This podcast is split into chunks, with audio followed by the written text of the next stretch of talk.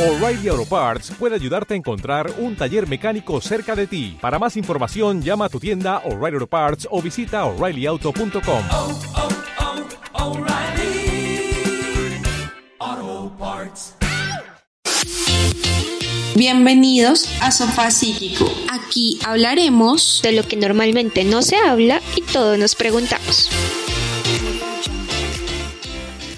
Buenos días, buenas tardes y buenas noches desde cualquier parte del mundo desde la cual nos estén escuchando. Bienvenidos de nuevo a un capítulo de Sofá Psíquico Podcast. Para el capítulo de hoy tenemos unas grandes invitadas. Ellas son las creadoras del podcast Poliamor de Sobremesa, Raquel, Irache y Rosana. Hola chicas, buenas tardes, buenas noches para ustedes. Muchas gracias por aceptar nuestra invitación. Hola. Hola. Muchas gracias por invitarnos. Estamos encantadas. Por el nombre del podcast creo que ya notan un poco de qué vamos a hablar, pero el día de hoy vamos a tener un tema interesante y diferente para muchas personas. Hoy hablaremos de relaciones abiertas y pues la experiencia de estas tres chicas como parte de una relación poliamorosa. Entonces, chicas, iniciemos. Para ustedes, ¿qué son las relaciones abiertas? A ver, para nosotras las relaciones abiertas son o no monogamias, es todo tipo de relación en el que no se, no se habla de la monogamia, ¿no? No se habla de dos personas que están en una relación cerrada, exclusiva, como se suele ver en todas las películas y series y lo que sea. Entonces, si hay más personas que están o pueden estar involucradas en una relación, se pasaría a hablar de relación abierta o no monogamias o en nuestro caso particular poliamor.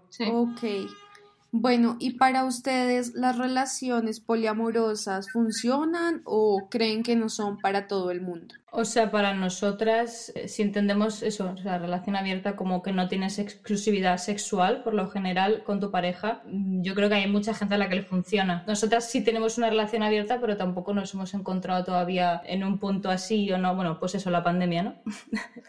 Sí, Em, pero teniendo en cuenta que llevamos tres años juntas, Sí. yo diría que en general las relaciones no monógamas pueden funcionar. funcionan muy, o sea, hay que comunicarse mucho más extensivamente y a menudo más a menudo y más veces y mucha más comunicación que en una relación monógama, simple- simplemente porque hay más gente. Pero vamos, aparte de eso, no le veo yo mucha Y lo más. También, todo el también creo que es lo, esto lo decíamos también en, en nuestro podcast. Yo creo que, y creemos que las relaciones abiertas no son para todo el mundo. No. Creo, y, y tampoco ni para todo el mundo ni para todos los momentos de la vida. O sea, Sí. puede que haya una persona que a lo mejor puede tener una relación abierta, pero no en este momento de su vida por asunto tiempo, por asunto estrés, por asunto salud mental, etcétera. Mm. Entonces hay muchas condiciones que pueden causar que a pesar de que la persona haya o quiera tener una relación abierta, no esté en la capacidad de hacerlo en este momento. O sea, va muy ligado a, a tu inteligencia emocional o cómo eres capaz de gestionar tus emociones, porque al final hay muchas personas involucradas y creo que es más fácil que más cosas vayan mal porque hay más variables. Total. Pero antes como de, de seguir hablando de, relaci- de, de relaciones poliamorosas, no monógamas, eh, quiero saber cómo nació la relación de ustedes. Ah, bueno, eso es bastante sencillo. Eh, Irache y yo llevábamos en una relación 10 años. nueve, diez años. Una en- relación monógama. en una relación monógama y en un punto de nuestras vidas estábamos viviendo a distancia y Irache conoció a Rosana. Se hicieron muy amigas, tanto que a mí también me caía muy bien Rosana y yo cada vez que visitaba pues eh, quería hablar con Rosana y estar con Rosana y charlar con ella. Y llegó un punto en el que yo además me di cuenta de que Irache se estaba enamorando de Rosana. Antes que yo. Y Y se lo dije, y yo ya me comunicaba mucho con, vamos, yo siempre, nuestra relación siempre nos hemos comunicado mucho. Sí, sí. Entonces yo le dije, a ver, creo que te estás enamorando de Rosana. E Irache me dijo que no. Y Porque yo de verdad no creía que fuese cierto. Pero luego me lo dijo a mí y yo le dije, "Ta tonta. No, no sé, y entonces a partir de ahí, pues eh, Rosana y yo empezamos a hablar y fue una de joder, pues sí, Raquel tiene razón. Y claro, lo, lo normal cuando te pasa eso, te enamoras de otra persona, es como, joder, pues entonces ya no estoy enamorada de la persona con la que estoy. Eh, pero yo seguía enamorada de Raquel y no entendía nada, digo, no es posible, o sea, no me puedo haber enamorado de dos personas o a alguien, tengo que querer más. De hecho, una frase que me decía Irache cuando me explicaba esto era, si acaso, quiero más Sí. a Raquel desde que me estoy enamorando de Entonces no entiendo qué significa esto. Sí, entonces Raquel y yo ya habíamos hablado de tener una relación abierta o estar con más gente, pero muy de manera teórica, o sea, tampoco muy en profundidad y no sé, al final eh, lo hablé con ella y bueno, mm, fue un proceso. Al final, pues eso, quedamos a hablar las tres y fue una de venga, vamos a intentarlo. Intentamos tener una relación en la que Irache tuviera dos relaciones y Rosana y Sí. yo fuéramos amigas, porque a mí durante todo este proceso no me dieron celos de Rosana, me daba si acaso un poco de ternura por Mm. parte de Rosana, de Mm. decirle, ay, pero tú estás bien, ¿qué tal te sientes? O Sí, como mucha preocupación. Sí, por- yo tenía Sí. mucha preocupación por Rosana y por cómo estaba ella y bueno, dijimos, bueno, pues podemos intentar que Irache tenga dos O sea, relaciones. ser una V, yo siendo el vértice y ellas dos las puntas. y ¿no? eso así duró aproximadamente ¿Tres un- días? Un día, No, dos- 24 horas, 24 sí, horas.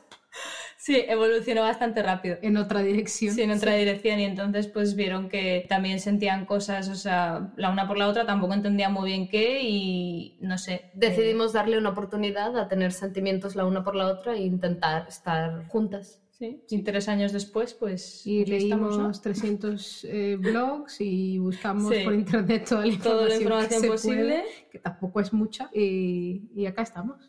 Entonces ahora sí que somos una trieja. Ok, en medio de ese proceso o ya durante su relación, ¿hubo algún rechazo por parte de familia, amigos, lo que sea? Por lo general no, pero también es verdad que nosotras no vivimos cerca de familiares o amigos. En plan, nosotros, Raquel y yo nos vivimos en Alemania desde hace seis años y Rosana igual. Eh, con lo cual esa presión al principio que puedes tener de que, no sé, tu madre se dé cuenta o tus amigos de toda la vida, tal, no la teníamos. Sí, además fuimos como muy cuidadosas con cómo y cuándo y Sí. dónde decirlo y pues eso te lo da la distancia, no nadie te ve, por lo tanto nadie sospecha nada Claro. y, y sí, y entonces puedes hacer cosas como empezar a hablarle despacio a tu madre de esta persona y de esta otra persona o yo qué sé, ir, ir mandando fotos, ¿no? Estuve comiendo hoy con estas dos personas y lo que sea y, y no tiene por qué haber una sospecha, ¿no? Entonces cuando ya había un punto en el que, vale, mis padres conocen a Irache y a Raquel, saben quiénes son, por lo menos de nombre, las han visto en alguna ocasión, saben que son dos personas completamente... ¿Qué? ¿Diferentes? No entiendo. No, No, pero son dos personas normales. Ah, normales, cualquiera, eh, que no es Son buenas aquí- personas, Sí, están que aquí, son buenas tienen una personas, vida y correcto. son majas y... Entonces en ese punto ya a lo mejor has creado un ambiente en el que tus padres no se van a preocupar excesivamente por ti o no van a pensar que esto es una locura o que esto es de gente, yo qué sé, y entonces puedes ya introducir el tema de que estás en una relación así y por qué y cómo, y entonces como que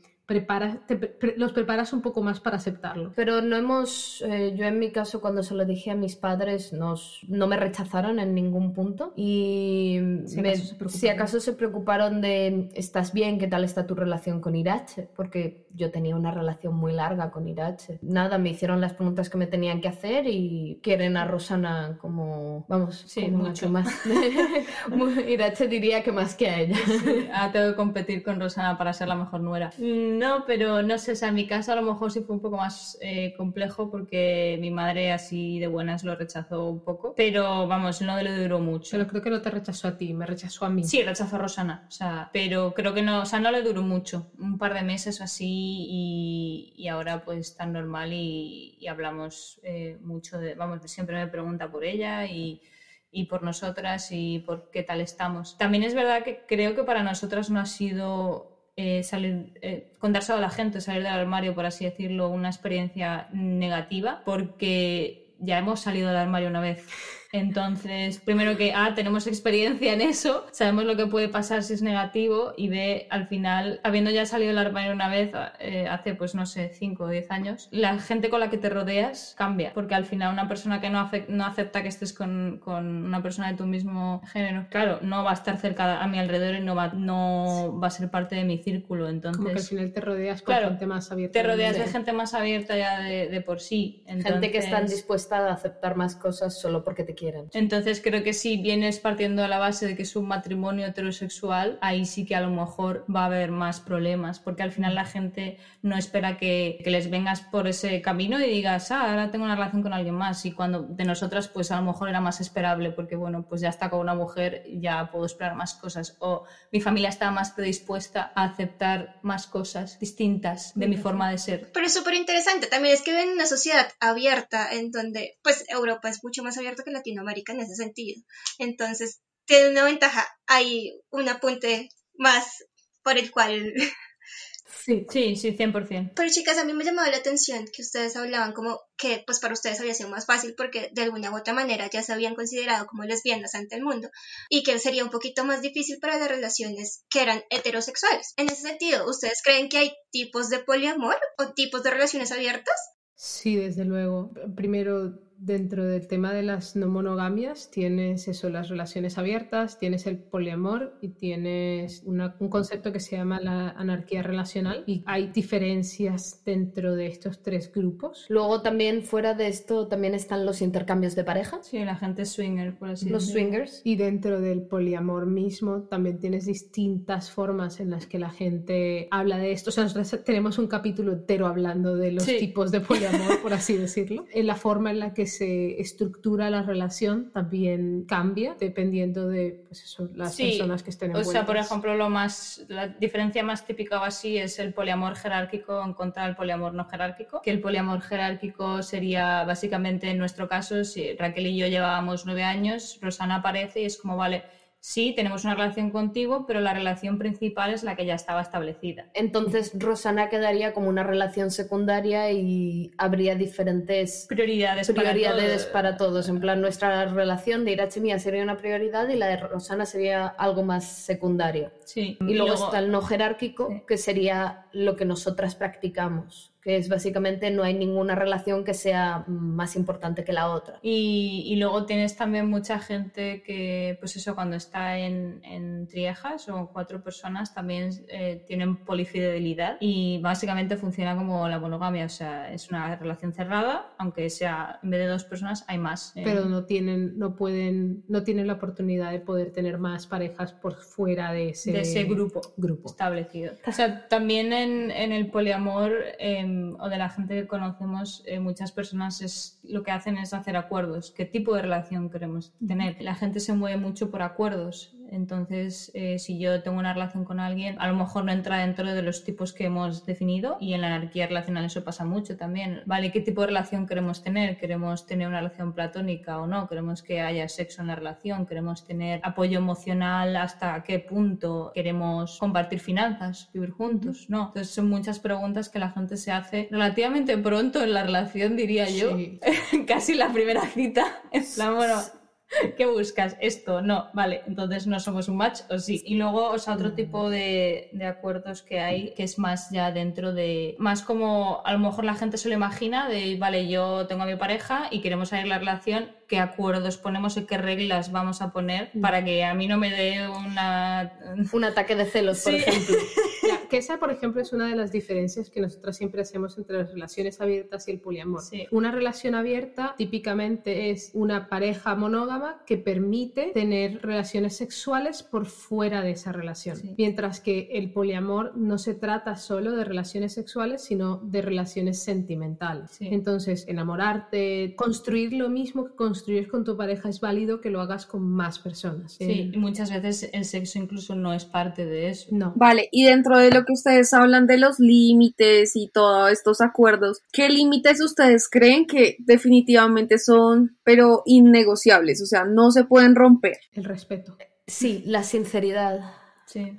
La Eh, honestidad, sí. La honestidad. O sea, creo que es para todas las relaciones dentro del poliamor. Creo que la honestidad. Y fuera, sí. Sí. Creo que la honestidad y el respeto es lo que nunca se puede romper luego ya, lo que, la, lo que las personas que se incluyen en esa relación elijan. O sea, si yo le, le dijera a Rosana, no, pues es que no quiero que tengas relaciones sexuales con nadie más y ella dijera, no, me parece bien, pues que ese acuerdo no se rompa. Si se quiere renegociar más adelante y ella me quiere decir, no, pues es que me gustaría tener relaciones, pues se habla y se renegocia, pero que eso se no tiene se muy en rompiera. cuenta que las personas cambian y, y las situaciones cambian, por tanto los acuerdos también pueden cambiar en Claro. el tiempo Mm. eh, y se adaptan a las necesidades de cada persona. Nosotras, en nuestro caso, no, Sinceridad, honestidad. No tenemos acuerdos, o sea, también fue una de las cosas que intentamos hacer al principio, vale, nos sentamos, ¿qué normas vamos a ¿Qué, poner? qué normas quieres poner? Venga. Vale, ¿cuáles son tus límites? Y es como, pues no lo sé, ¿cuáles son los tuyos?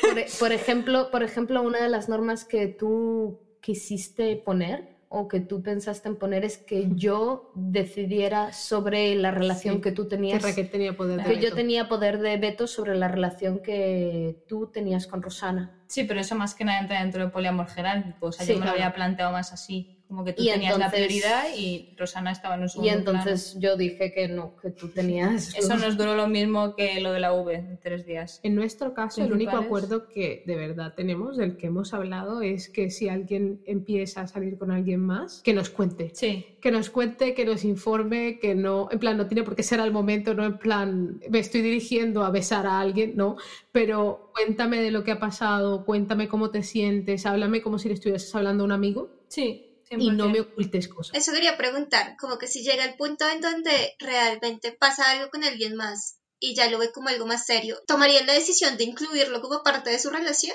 A ver, si por relación te refieres a incluir a esa persona dentro de nuestra trieja como tal, o sea, eso sería un no, en plan, en plan no sería como, como somos defecto. nosotras las tres, sino que una de nosotras tenía una relación con otra persona y nosotras, pues con esa otra persona seríamos metamores, intentaríamos tener una relación de amistad, intentaríamos Sí. no sé, ver si encajamos, ver qué podemos hacer, no sé, hablar las cosas. Pero Nosotros practicamos lo que se le conoce como poliamor de sobremesa. Poliamor de sobremesa, sí. Pero básicamente si esa persona, por ejemplo, que esa persona quisiera también pues venir a vivir aquí y viviéramos todos en la misma casa, a eso sí que estaríamos abiertas. y o- pasar tiempo con o- las otras sí. personas. O si, por ejemplo, también tendríamos que hablar. Imagínate que esa persona también quiere tener una relación aparte con otra de nosotras, pues eso también podríamos hablarlo y Sí. estar abiertas a ello, pero por lo, por lo general es como eh, Igual es algo. puedes tener sí. una relación por fuera y ya Sí, está. o sea, yo más a, a lo que me refería con el no, de que no sería parte de nuestra trieja, por así decirlo, es que sé. mucha gente lo ve como que yo tengo mi pareja y salimos con una persona y esa persona sale con la relación, no con personas independientes. Creo que la razón por la que no nos planteamos mucho o por la que pensar en incluir una persona y que tenga exactamente el mismo, de- o sea, que sea exactamente la misma relación, pero con una persona más, no lo veo algo viable porque Es altamente improbable. ya es bastante difícil que a la misma persona le gusten dos personas y que luego esas dos personas se gusten entre sí, como para luego que una cuarta persona No. sienta atracción hacia tres personas Y sea recíproco. y por- sea o sea, recíproco. O sea, me parece que es muy improbable y sé que existe. Yo quiero apuntar algo y es que en todo lo que me han dicho, para mí lo importante en su relación es la comunicación. Sí, Sí, O sea, la gente Sí, siempre es, la piedra clave. el poliamor o no, los celos, no, el miedo del Sí. poliamor es la comunicación. O sea, O sea, el resumen, el resumen de este episodio es, por favor, hablen. em, sí, entonces, eh, ¿qué Cuando es- nos sentimos mal, hablamos de ello. O sea, lo primero que hacemos por las mañanas es eh, desayunar Sentarnos juntas para hablar. Sí. Y hablar sobre nosotras, sobre lo que vamos a hacer en el día, sobre nos- si nos sentimos mal eh, o nos hemos sentido mal en alguna ocasión o cómo estamos de, en este estado de, eh, en ese momento, si nos, nuestro humor de ese momento, cualquier cosa, hablamos. Y, y nosotras en particular intentamos no utilizar la palabra celos, porque los celos muchas veces tienen como esa connotación negativa, ¿no? De que es, sentir, que es un sentimiento negativo que no tiene por qué serlo. Y lo que intentamos es ir un poco más allá y hablar de qué causa esa sensación negativa. Mm, que te da sí, miedo, que te da que inseguridad, te- exacto. todas esas cosas. Estás sintiendo a lo mejor envidia porque yo he podido hacer algo y tú no, no estás, no estás incluida en ese momento. Claro, por ejemplo, eh, al principio nos pasaba mucho que si dos personas estaban juntas, la otra persona se sentía un poco como excluida Sí. por no estar físicamente ahí y no era una sensación de, ah, odio a Irache porque está pasando rato con- está pasando tiempo con Raquel. No, es una de, joder, me gustaría estar allí, me gustaría poder pasar tiempo con ellas, con las dos. Entonces me siento dejado de lado. Pero ¿qué pasa? Que se lo digo, les digo, oye, mira, me siento un poco mal porque ustedes están juntas y están haciendo todas estas cosas y yo estoy aquí sola y me aburro y me siento mal. Y es como, vale, ¿qué te ayudaría a que no te sientas mal? No, me ayudaría que me llamen de vez en cuando, o que me manden mensajes, o que me manden fotos, o lo que sea, y así me siento un poco más incluida en lo que ustedes están haciendo. Ok, hablando un poco más de ustedes y de su relación como tal, tengo dos preguntas en específico. ¿Cómo es estar en una relación poliamorosa? Desde su percepción. ¿Y qué ventajas y qué desventajas tiene? Muy cómodo. Eh, puede tener, puede tener mucho, mucho drama porque hablamos mucho, porque normalmente puede haber pequeños problemas y tienes todo el rato que estar un poco balanceando a dos personas. Sí, dependiendo de los momentos de la vida. O sea, hubo un momento, más o menos cuando empezamos a salir, en la que las tres estábamos en la universidad y las tres estábamos lidiando con el estrés de estudiar y hacer exámenes y escribir la tesis y no sé qué. Y era todo como muy difícil, porque Sí. todo el mundo está estresado, todo el mundo está tenso y cualquier cosa que hagas que se pase un poquito de la raya, explota. Entonces hay momentos muy difíciles en los que tienes que manejar no solo tu propia inteligencia emocional, sino también la de las otras dos personas y tener muy en cuenta cómo se van a sentir con cualquier cosa que hagas y eso es difícil, sobre todo si de repente no tienes la energía. Sí, además al principio no sabíamos, que, o sea, no estábamos organizadas, no estábamos No. adaptadas a estar las tres. O sea, a mí eso me rompió el cerebro durante y, los y teníamos primeros muchos problemas de comunicación por el tema del lenguaje, o sea, yo Sí. hablo un español distinto. Entonces yo digo una cosa y ellas me entienden Sí, otra. sí, sí. O sea, eso al principio fue muy difícil. ¿Qué está pasando? Pero Porque tampoco no nos dábamos cuenta que No. no. nos estábamos entendiendo, que es lo peor. Nos No. dábamos cuenta después. Y Entendíamos, o sea, como que lo o sea, sentíamos que nos estábamos entendiendo, pero no estábamos de acuerdo y entonces peleábamos. Pero en cuanto a ventajas y la percepción, para mí todo el rato es como lo único que tengo son dos personas más a mi alrededor, una persona extra a mi alrededor, o sea, dos personas que no hacen más que ayudarme, quererme, intentar hacerme sentir bien. Y a lo mejor Es un poco una constante. ventaja, a lo mejor una ventaja un poco tonta, eh, cuando dos personas están peleando o no se están entendiendo por alguna razón, hay una tercera que puede intervenir y, y- y ponerse en el medio y decir como, no, espera, ella no te está diciendo esto, ella te está queriendo decir esta otra cosa. Mm. Eh, o, o, mira, cálmate, ver un segundo, toma agua, respira, ¿qué está pasando? Ventaja, ventaja también, si a alguien no le gusta la misma película que a ti, tienes a otra persona que Sí. seguramente le guste y podáis ver esa película juntos. Desventaja muy grande, todo viene en pares. Favor. Todo- las, las, las, las filas de los aviones, ¿no? Que ahí encajamos bien. En las filas de los aviones Encajamos bien. bien, pero por lo general todo viene en pares. Tú te vas a ir de viaje y es como pack de viaje a no sé dónde Sí. para ti y tu pareja. Y- Habitaciones son para dos personas. Y en base a esta conversación que estamos teniendo, lo que nos costó poder encontrar una forma en la que pudiésemos conectar tres audífonos, pero normalmente cuando tienes los audífonos que se separan, hay ¿Tienes dos. dos? Y que hace la otra persona, pues nada, no escucha. Para mí, personalmente, tener dos personas que me entiendan de maneras distintas, con las que poder hablar tan en profundidad y me tratan de manera distinta y tengo diferentes Está puntos de vista y tal, o sea, es una maravilla. Por lo que veo, tienen más ventajas que desventajas. Las desventajas son con el mundo exterior, no con ustedes como pareja. Sí. Sí. Mm, sí. Por ejemplo, venta- desventaja de gran dificultad para alquilar un piso y que haya tres personas que firmen el, el contrato de alquiler Sí. en lugar de solo dos. Eh, desventaja que los, los coches adelante solo pueden ir dos personas, Sí. No tres. Sí, pero son sobre todo desventajas. Es todo para el mundo exterior. La única sí que te va a decir todo el mundo desventaja del poliamor es el tiempo. Que el amor puede ser infinito, pero el tiempo no. Mm. Entonces volvemos a lo de antes, comunicación. Tienes que organizarte más, tienes que hablar con la gente en plan, oye, mira, este es mi calendario de Google. Y ¿Qué es- expresar tus necesidades. ¿Quieres que te lo claro. compartas? Sí, no, vale. Yo necesito este tiempo para mí. Yo los miércoles hago esto y es importante para mí y me gusta ir a escalar porque lo necesito. Entonces la gente tiene muchos mucho más claros sus límites. Tengo una desventaja relativamente importante, en particular en nuestras relaciones, que somos tres mujeres.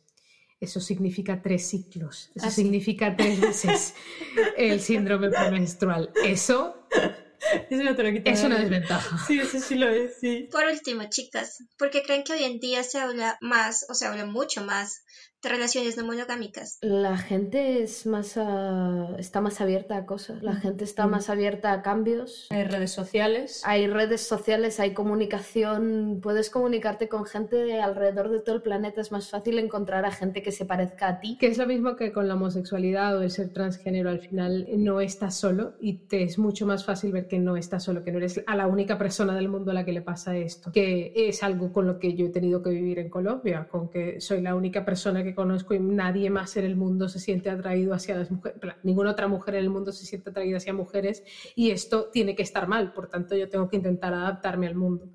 Y en cuanto empiezas a, en cuanto tienes el internet a tu disposición y empiezas a ver que no es así, que hay mucha gente a la que le pasa, que es relativamente común, dices, ah, vale, pues entonces puedo hablar de esto, porque no es algo desconocido. Y yo también siento que la gente está mucho más abierta a hablar de qué siente y cómo se siente, y de, o sea, de sentimientos, de salud mental. Ahora hay un montón de Mental Health Month, de no sé qué. Hay mucha gente que hace mucho por decir, yo he pasado por una depresión o yo he tenido este problema. Hay más visibilidad. Se da mucha más visibilidad. Entonces, al poder hablar de más cosas que has vivido, puedes decir, ah, pues mira, yo me ha pasado esto. Y a lo mejor alguien te dice, ah, mira, pues a mí también y si no, no sé. Sí, digamos que ahora te sientes un poquito menos solo en el mundo y cuando tienes una idea de no, pues es que me gustan dos personas, pues ahora encuentras gente que también piensan igual que tú y que se han enamorado de dos personas y... Lo pones en Google, sí, 20 hola, eso es muy Y entonces puedes empezar a crecer en esa dirección en lugar de extinguirla de tu mente. Y... Sí.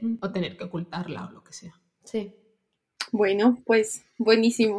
La verdad me encanta como eh, lo que ustedes describen también en cómo funciona ustedes como para acompañarse, como para crecer. No sé si a Rosana le gusta ir a algún lado y a Raquel no, pues está Irache al rescate para Rosana y, y bueno, funcionan de, de, una manera muy, muy chévere y, y, me parece como muy, muy lindo cómo hablan de, de, su relación. Entonces, pues quedé como muy fascinada con el tema entre, entre la relación de ustedes, como, oigan, esto suena como como divertidas, como un club de amigas.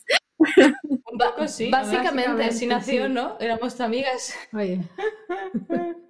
pero es verdad, o sea, suena muy bien y tal, pero es mucho trabajo. Sí. Eh, y es trabajo que le invertimos porque nos encanta estar Pero sinceramente juntas. creo que como toda relación, Sí. o sea, ninguna relación es gratis, no es gratis ni siquiera tener amigos y conservar amigos. Nos gustaría dejarle como unos tips para la gente que uno esté empezando como en una relación abierta o dos quiera probar una relación abierta. Y yo creo que como primer tip, comunicación, o sea, si quiere hacerlo, lanzarse como a, a explorar esta opción de de vivir el amor de una manera, háblelo con su pareja y no simplemente como que lo bote al vacío como listo, abramos la relación y todos felices, ¿no? Sino pues también tiene que llegar a negociarlo, a hablarlo y ver del otro lado cómo se va a sentir la persona. Sí, Sí, y también sobre todo, o sea, no esperes a que te guste a alguien para hablarlo. Sí. Háblalo ya de antes, una y otra vez, una y otra vez. Y O- si tu pareja no está de acuerdo, pues ya lo siento mucho. O sea, no. Y si te pasa, que no es algo que estuvieses pensando, Sí. pero te enamoras de alguien o te gusta a alguien, háblalo con tu pareja también de una forma en la que tu pareja no se sienta presionada a aceptar, porque Sí. es importante que sea algo consensuado, es importante que sea algo que parta del respeto y del entendimiento que esta persona me importa y me importan sus sentimientos. La honestidad es muy importante y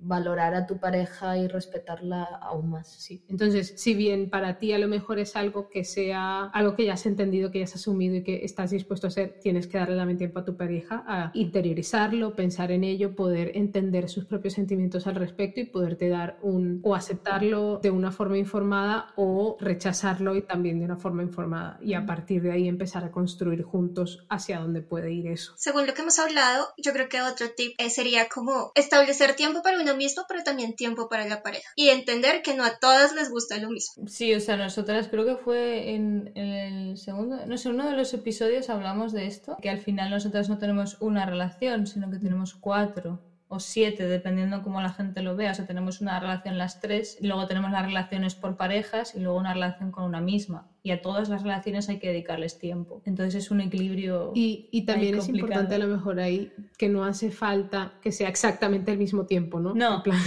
No. Eso también es importante saberlo porque mucha gente intenta como decir, no, esta semana estuve tres horas con Irache, pues tengo que estar tres horas con Raquel y es como no, depende de cómo te sientas, de cómo se sientan, de cómo avancen las cosas, no. Sobre todo nunca dejarte a ti mismo de lado. Sí. Mm. Yo creo que eso funciona para todas las relaciones. Nunca se dejen de lado. Y a veces hay también como que centrarse un poquito en, en la emocionalidad de uno para poderle dar como todo a la otra persona en cuanto a lo que uno puede brindar. Yo quiero agradecerles por aceptar esta invitación. Creo que eh, es un capítulo bastante nutrido en donde yo por lo menos aprendí bastante. De cómo funcionan esa- eh, las relaciones poliamorosas. La verdad, yo tenía un imaginario completamente como distinto, pero me encantó haber entendido cómo, cómo funciona. Y les agradezco mucho por aceptar nuestra invitación. Encantada. De nuevo, sí. Muchas, muchas gracias por invitarnos.